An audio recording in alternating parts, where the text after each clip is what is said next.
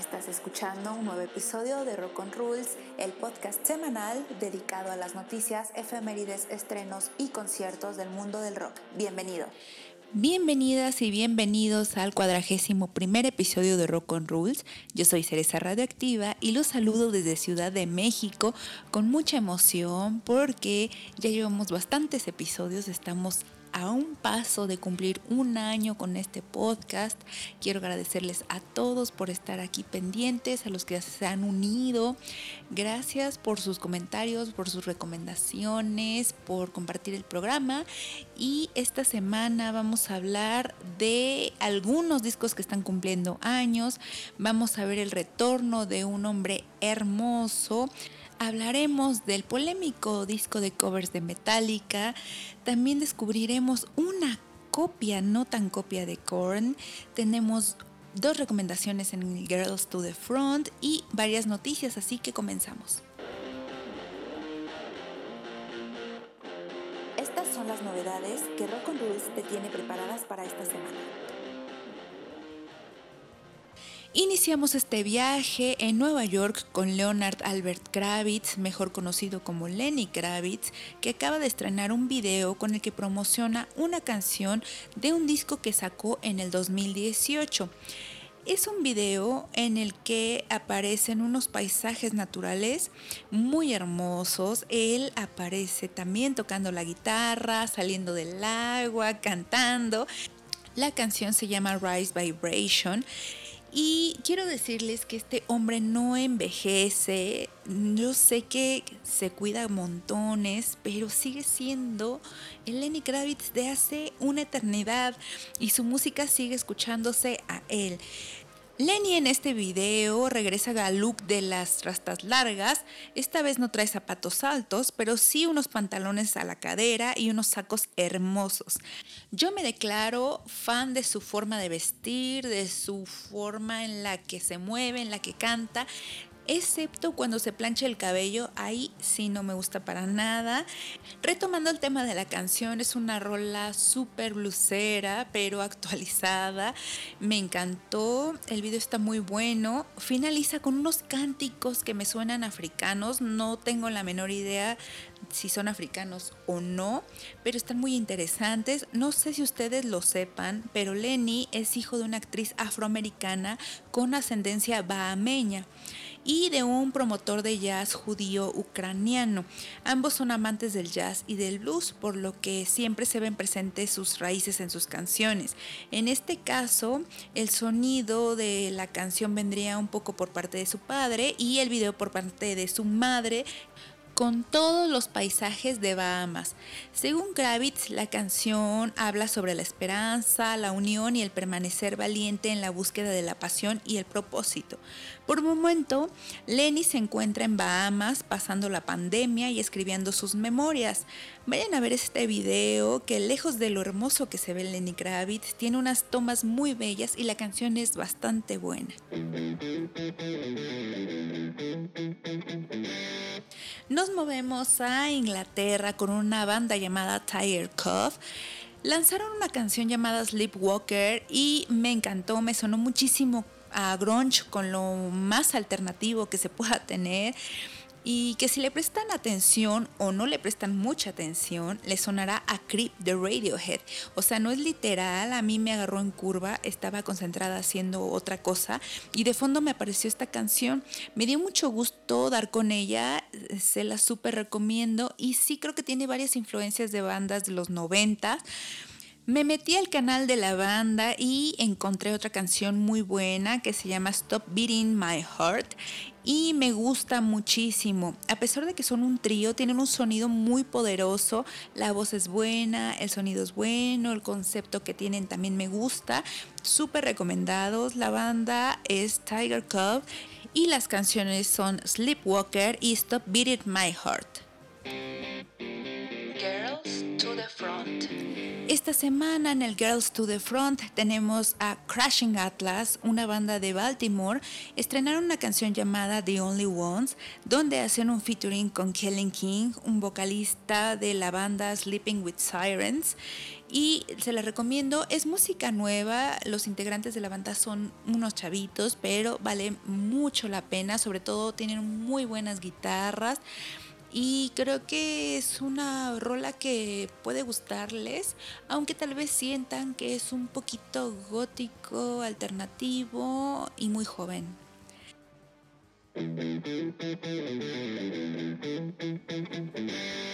La segunda recomendación de la semana es Soul Trots, una banda de rock alternativo de Boston que aparecieron en el 2010. Yo no conocía nada de ellos y digo ellos porque son tres integrantes, uno de ellos es mujer. Lanzaron Once More for the Ocean, una canción súper melódica que está bien como para iniciar la semana, súper recomendada. Back to the past.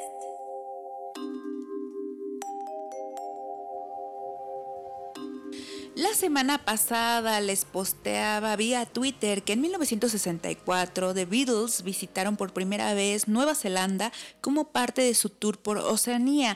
Después de cerrar con conciertos en Australia, aterrizaron en Wellington, Nueva Zelanda, donde fueron recibidos por un gran número de fans. Algunos dicen que fueron 5.000, otros dicen que en realidad fueron 7.000. A su llegada al aeropuerto, los recibió un grupo de personas que portaban vestimenta típica de los nativos del lugar. Investigué y se llaman maoríes. Eh, se hospedaron en el Hotel St. George para luego ofrecer una conferencia de prensa. Se presentaron en el Town Hall y la peculiaridad de esto es que no fueron escoltados por la policía en ningún momento ellos mencionaron que solamente proporcionaban escolta para la realeza y otros visitantes importantes. Imagínense, no consideraban importantes a los Beatles, cosa que ahora es súper increíble. O sea, no concibo a alguien diciendo eso, ya sea por historia, por talento, por fama, por representante histórico, no sé, no imagino a alguien diciendo eso. Así que solo dos policías se encargaron de controlar a unas 2.500 personas por concierto. Ya se imaginarán cómo fue esto cuando la mayoría de sus fans de The Beatles eran jóvenes que querían tocarlos, parecerse a ellos, demostrarles cuánto los querían y solamente dos policías eh, escoltándolos o cuidándolos. Otro dato curioso de esta presentación fue el lugar donde tuvo objeto el concierto, el Town Hall que ya les mencionaba. Eh, la banda mencionó este lugar como primitivo en cuanto a sonido. Dicen por ahí que al salir al escenario Lennon gritó, ¿qué carajos pasa aquí? cuando supo que no podían subir mucho el volumen debido a la calidad del sonido. Ahora entiendo por qué las bandas viajan con todo el equipo de audio y luces para sus conciertos. Eh, como último dato es que Mal Evans, asistente de The Beatles, tuvo que abrirles paso a los integrantes de la banda para que pudieran bajar del auto y así poder ingresar al hotel para descansar. Luego de ver toda la multitud, la policía optó por poner una cerca para que los fans no se acercaran y ellos pudieran accesar al hotel. Sin embargo, los fans eh, derribaron esta barda. Incluso algunos dicen que al abrir el closet eh, de una de las habitaciones de la banda, encontraron a varios fans escondidos esperándolos con tijeras. No era algo tan violento como pudiera pensarse, pero los fans querían cortarles el pelo para conservarlo. Entonces era una cosa de locos. Si pueden busquen el video del recibimiento de The Beatles en Nueva Zelanda, está en YouTube, podrán apreciar la magnitud del número de fans que estaba esperándolos. Incluso en el video se puede ver cómo tienen en el pecho colgados unas figuras de madera, supongo que fueron de los que le regalaron en el aeropuerto las personas que estaban con la ropa típica de, de, los habitantes de Nueva Zelanda. Vayan a verlo, está increíble.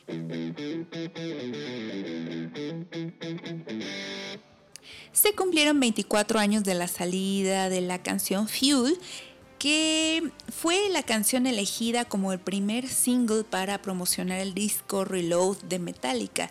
Esta canción es de las favoritas para interpretar según James Hetfield y fue escrita por James Lars y Kirk. Como dato curioso está el que fue usada para la NASCAR entre el 2001 y el 2003, apareció en videojuegos para Xbox, PlayStation 2, y Guitar Hero, en el MTV Icon, donde el canal de televisión homenajeó Metallica, fue cobereada esta canción por Avril Lavigne, la canción habla sobre la adrenalina que se siente al conducir a grandes velocidades, aunque algunos dicen que en realidad se refieren a vivir alocadamente y sin límites. La canción se llama Gasolina o Combustible, que es lo que te permite ir veloz en un auto, pero a la vez pueden referirse al alcohol como elemento que te brinda esa emoción para hacer cosas sin sentido. Si recuerdan el video, trata sobre unas carreras callejeras con todo el estilo de mitades de los 90 y con medias luces que hacen ver muy rudos a los integrantes de Metallica. El disco Reload en un principio sería un disco doble que saldría con el Load, eh, que se liberó un año antes, en 1996, pero hubo algunos contratiempos que demoraron el estreno. Ahora que estuve viendo la discografía de Metallica, vi el tracklist de Load, creo que no es tan memorable como el Reload. En este segundo aparecen grandes canciones como The Memory Remains y The Unforgiven 2. En este disco todavía participó Jason Newsted y es de mis rolas favoritas en la banda. Más bien favoritas en vivo de la banda, sobre todo porque el fuego artificial, las luces se llevan muy bien con el ritmo de la canción. Si pueden busquen en YouTube esta canción en su presentación desde México que se llevó a cabo el 30 de julio del 2012. Em, justo ese concierto para mí tiene un gran significado. Búsquenlo, está muy bueno. Lo grabaron para DVD. Eh, me encanta que hagan eso en los conciertos de México. Y por otro lado, el single Saint Anger cumplió 21 años.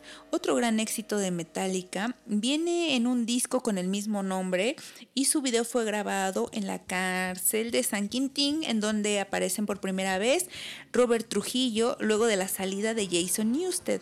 El disco fue grabado en los cuarteles de una cárcel de San Francisco que la banda adaptó como estudio. Vayan a darle play a estas canciones que seguramente los van a llenar de adrenalina como en los viejos tiempos.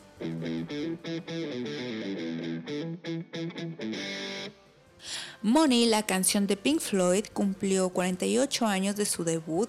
Esta rola fue uno de los singles para promocionar el Dark Side of the Moon, octavo disco de Pink Floyd. La canción es muy fácil de identificar por su comienzo ya que tiene unos sonidos muy particulares como la apertura de una caja registradora, una hoja de papel rompiéndose y una bolsa de monedas cayendo. En cuanto a detalles técnicos, tiene diversos cambios de compases y le dan un leve estilo blusero. La letra habla de cómo es que el dinero llega a corromper los ideales de las personas.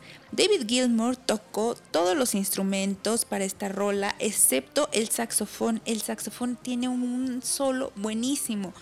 El video es un collage de cortos en los que se presenta todo el lujo que el dinero puede comprar y por otro lado yo le llamaría el otro lado de la moneda, muestra la clase trabajadora y a los pobres que viven una realidad totalmente diferente. La canción cierra con unas frases muy buenas que quiero compartirles y dicen lo siguiente. Dinero es un crimen. Repártelo equitativamente, pero no toques mi fortuna.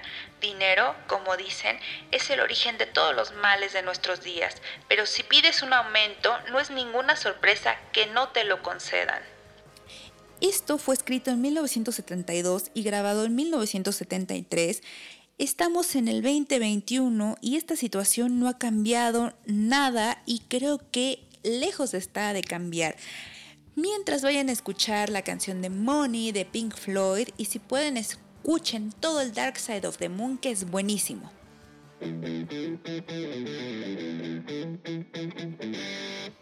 El disco Purple Rain cumplió 37 años de su estreno.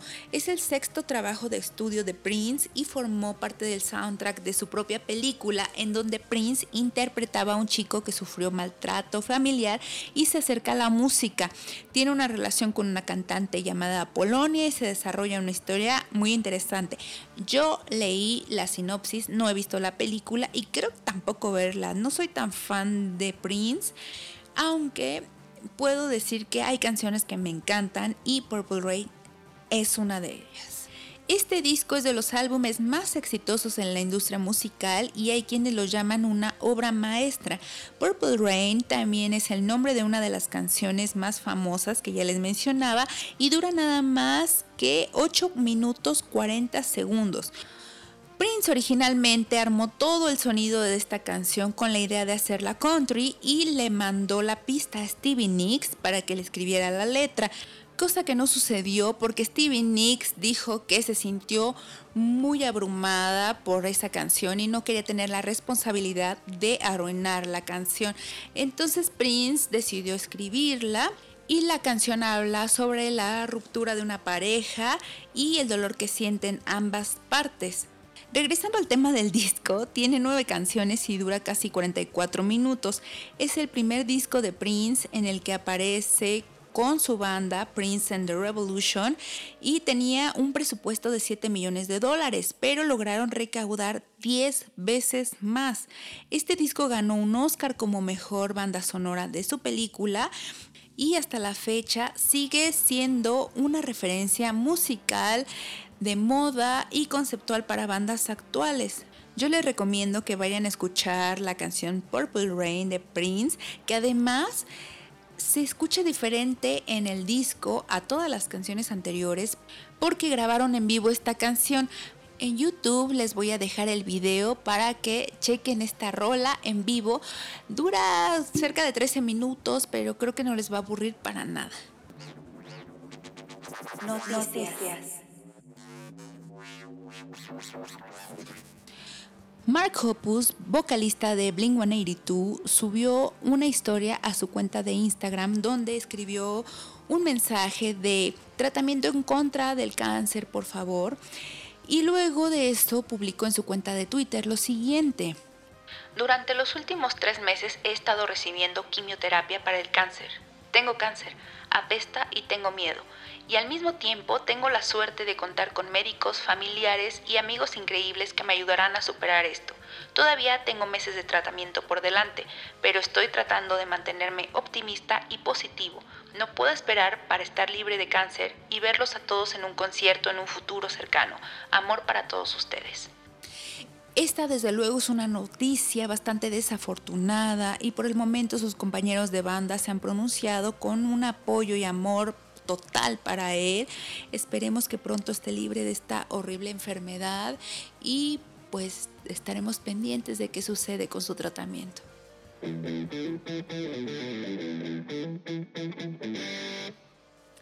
Damon Albarn, mejor conocido como el vocalista de Blur y el genio detrás de Gorillaz, anunció que ya tiene fecha de salida de su nuevo disco en solitario. Se llamará The Nearer the Fountain, More Pure the Streams Flow.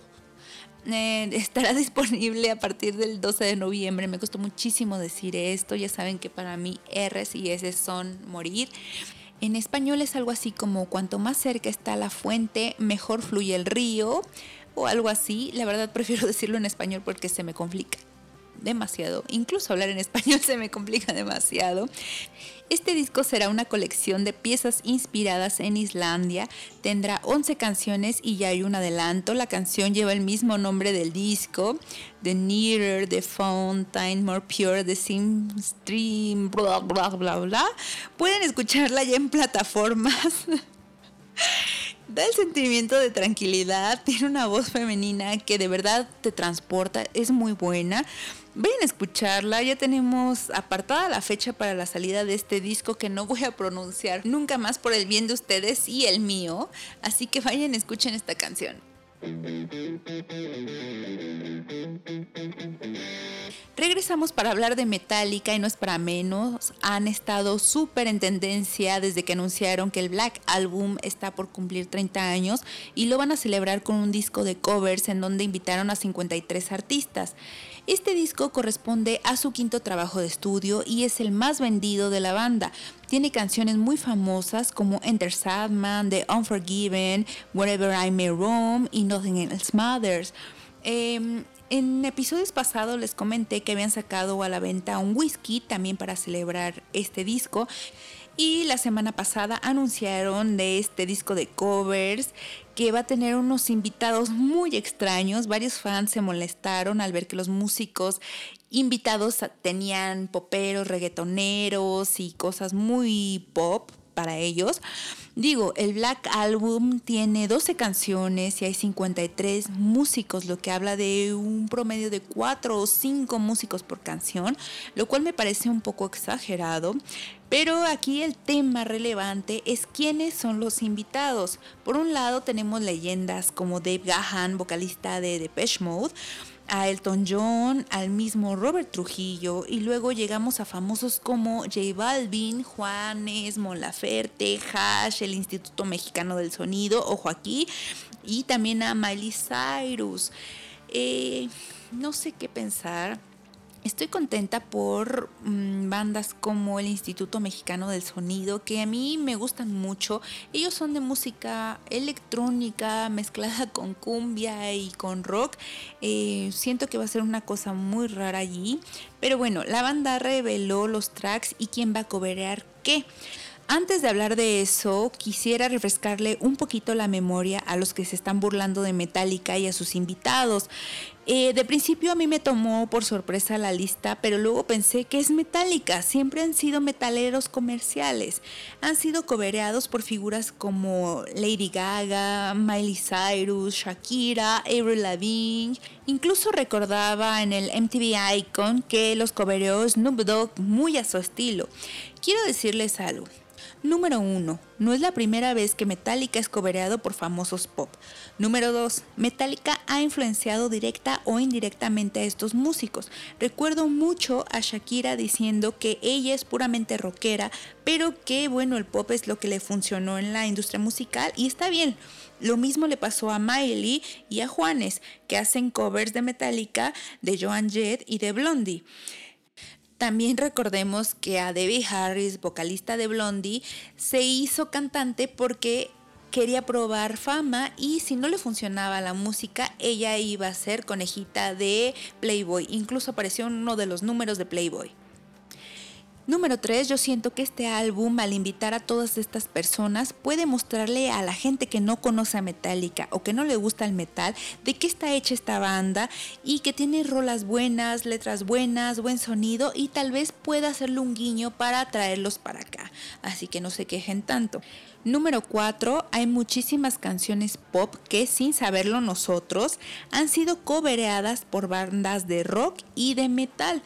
Una muestra es la famosísima canción Sweet Dreams de Marilyn Manson que es un cover de Eurythmics, una banda de New Wave, y así como esta hay muchos títulos más.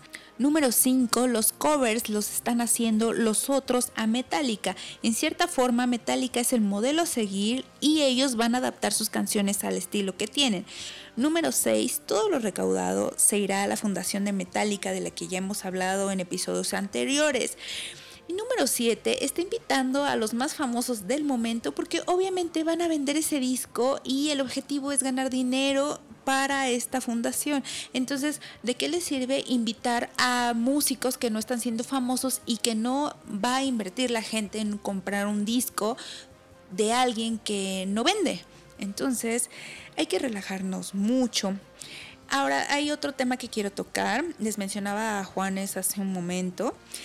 Juanes participó en la celebración de aniversario del Back to Black de ACDC. Si vieron Rompan Todo, se van a dar cuenta que Juanes inició como metalero.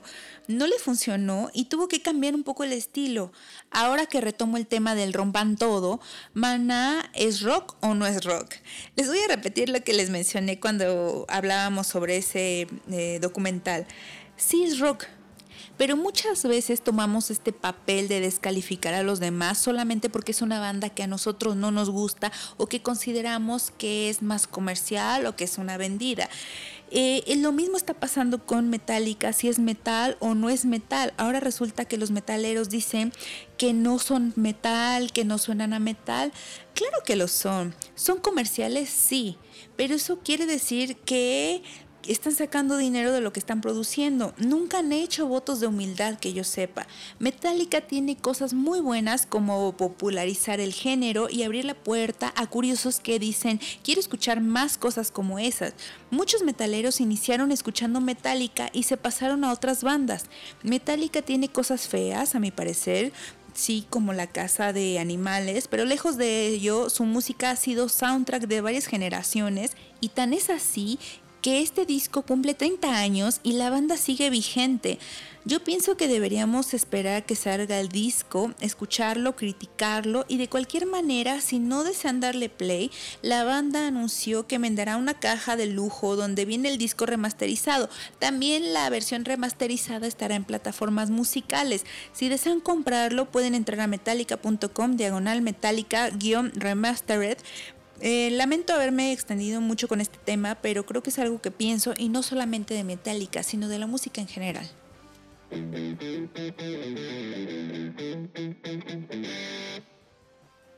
Feldy Arbizu, alias Feldy, bajista de Korn, anunció que iba a poner pausa en su participación con la banda desde su cuenta de Instagram, ya que publicó una foto con un mensaje que dice lo siguiente.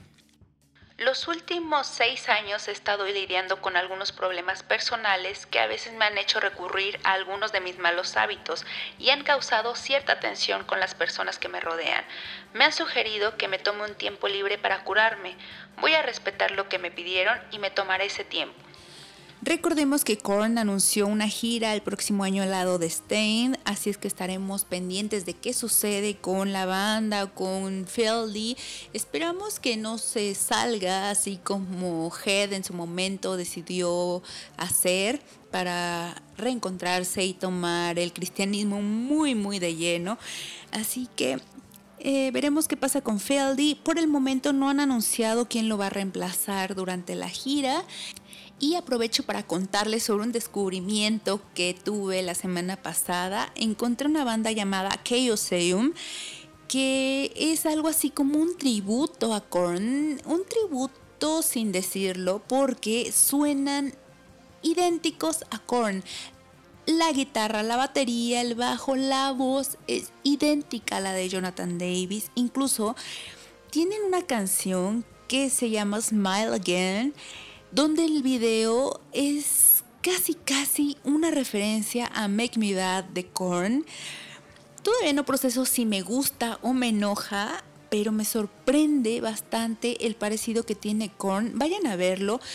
Seguramente se van a encontrar con una banda que se ve como Murder Dolls, como Mudvayne y suena a Korn. Chaoseum se llaman y se los voy a dejar en la playlist del episodio.